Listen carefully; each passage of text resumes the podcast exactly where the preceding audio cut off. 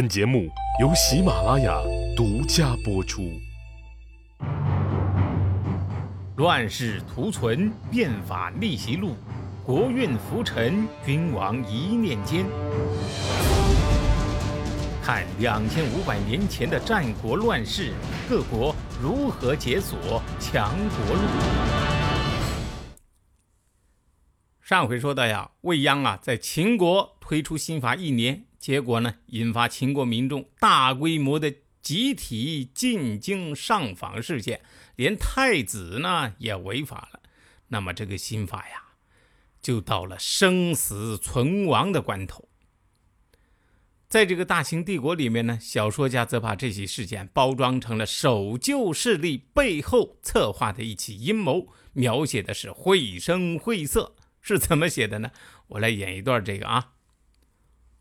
话说这新法推开，老太师甘龙靠边站了。但是他心有不甘呢，日夜盘算怎么把太子也拉进反对变法的阵营。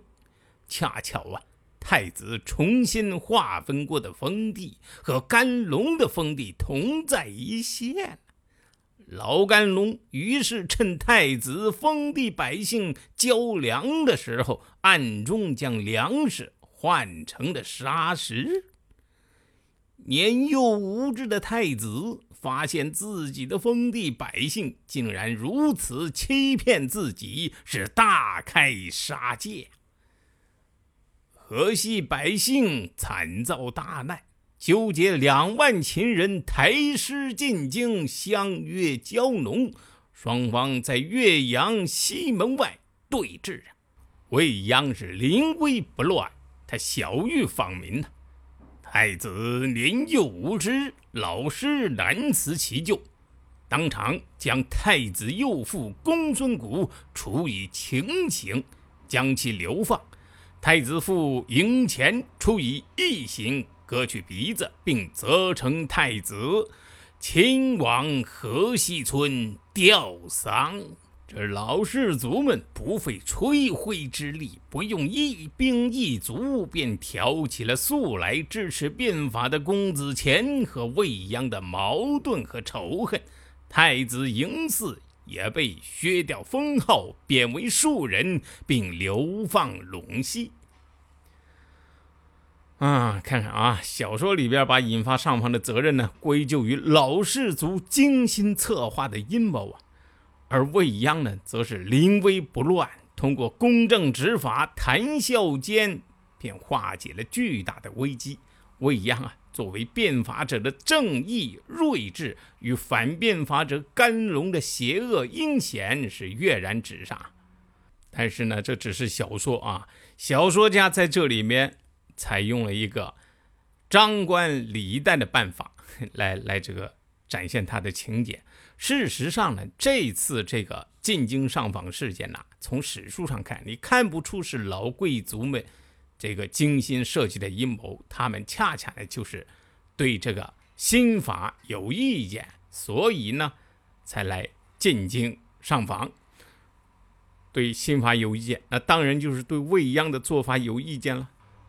所以，这个小说家呢，在这里面把由未央引起的这次上访呢，通过这个移花接木啊，把这个写成了是由守旧派这个反攻倒算引发的这个上访，就巧妙的进一步美化了这个商鞅的变法，然后呢，顺势谴责了一下保旧式呃保旧派啊。未央啊，就作为变法者的正义睿智与反变法者甘龙的邪恶阴险是跃然纸上。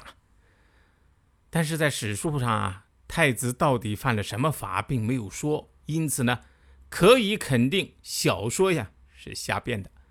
而且，如果太子真的杀了那么多人，按照秦法，两位太子的老师也绝不可能一个流放，一个割鼻子。至少你也是个死刑啊！从这个处罚的情况来看，太子呀犯的不是什么大事儿。不过呢，有一件事情是真的，就是未央啊借此事件，通过处罚身为贵族的太子老师，特别是公公子虔啊，无疑是再次宣示底线不可踩，法网不可碰，秦法一定是违法必究，执法必严，让这个秦国人呢面对新法更加是胆战心惊，乖乖听令。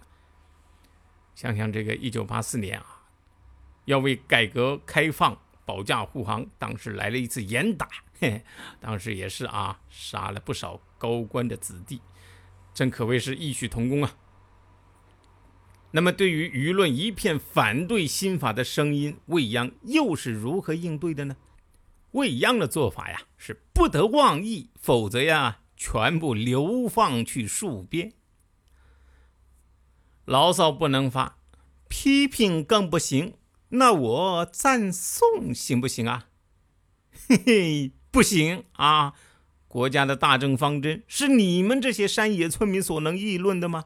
所以呀，不管你是批评还是赞同，同样要处罚。面对新法呀，你只有不折不扣执行的份儿。闭上你的嘴。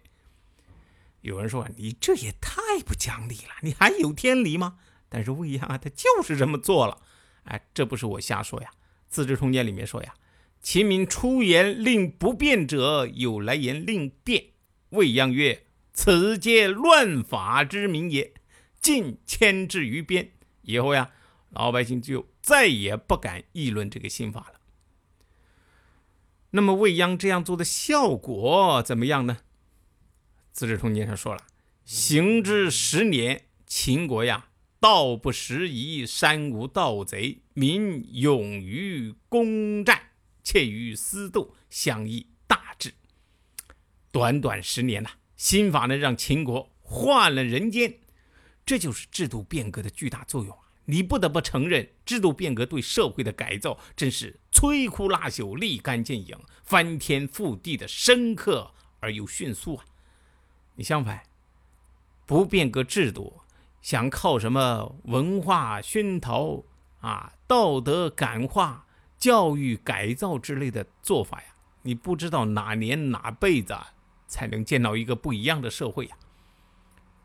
由此呢，我又觉得，当年鲁迅说要用文学来改造国民性啊，虽然他是大文豪啊，但是当我学习了秦国变法的历史之后啊，我真的是觉得这鲁迅啊，真的是好傻好天真呐！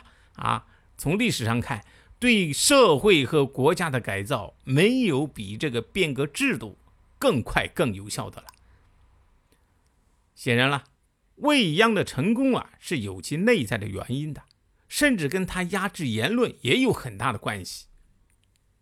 你还记得这个未央一开始跟甘龙的激辩吗？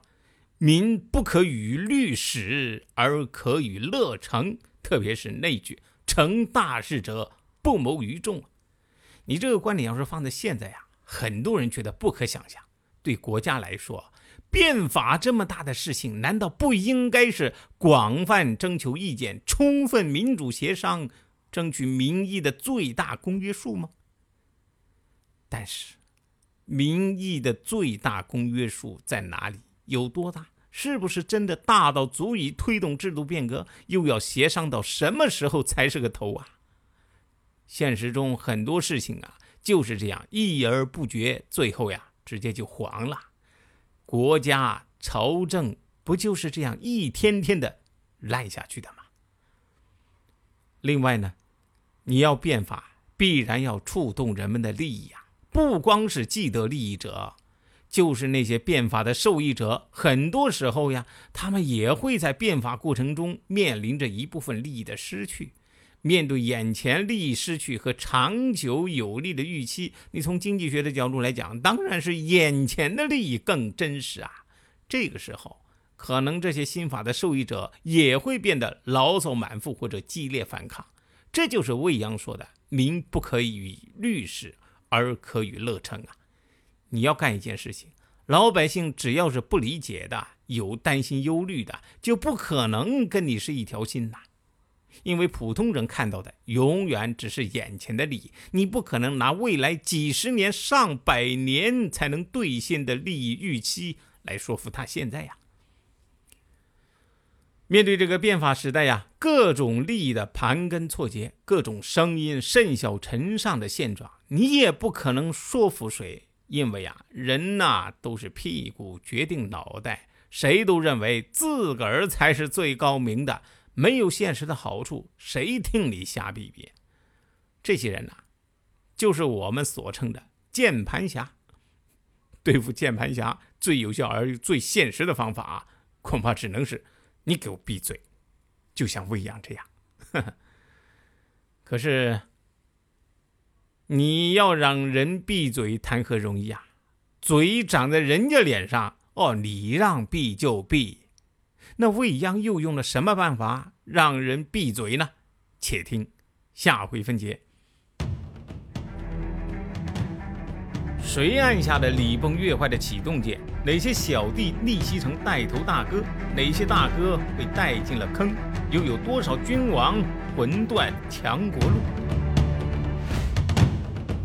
西哥从《资治通鉴》《战国策》《史记》中筛出战国大事件，为您剖析国运密码，轻松理清战国乱史。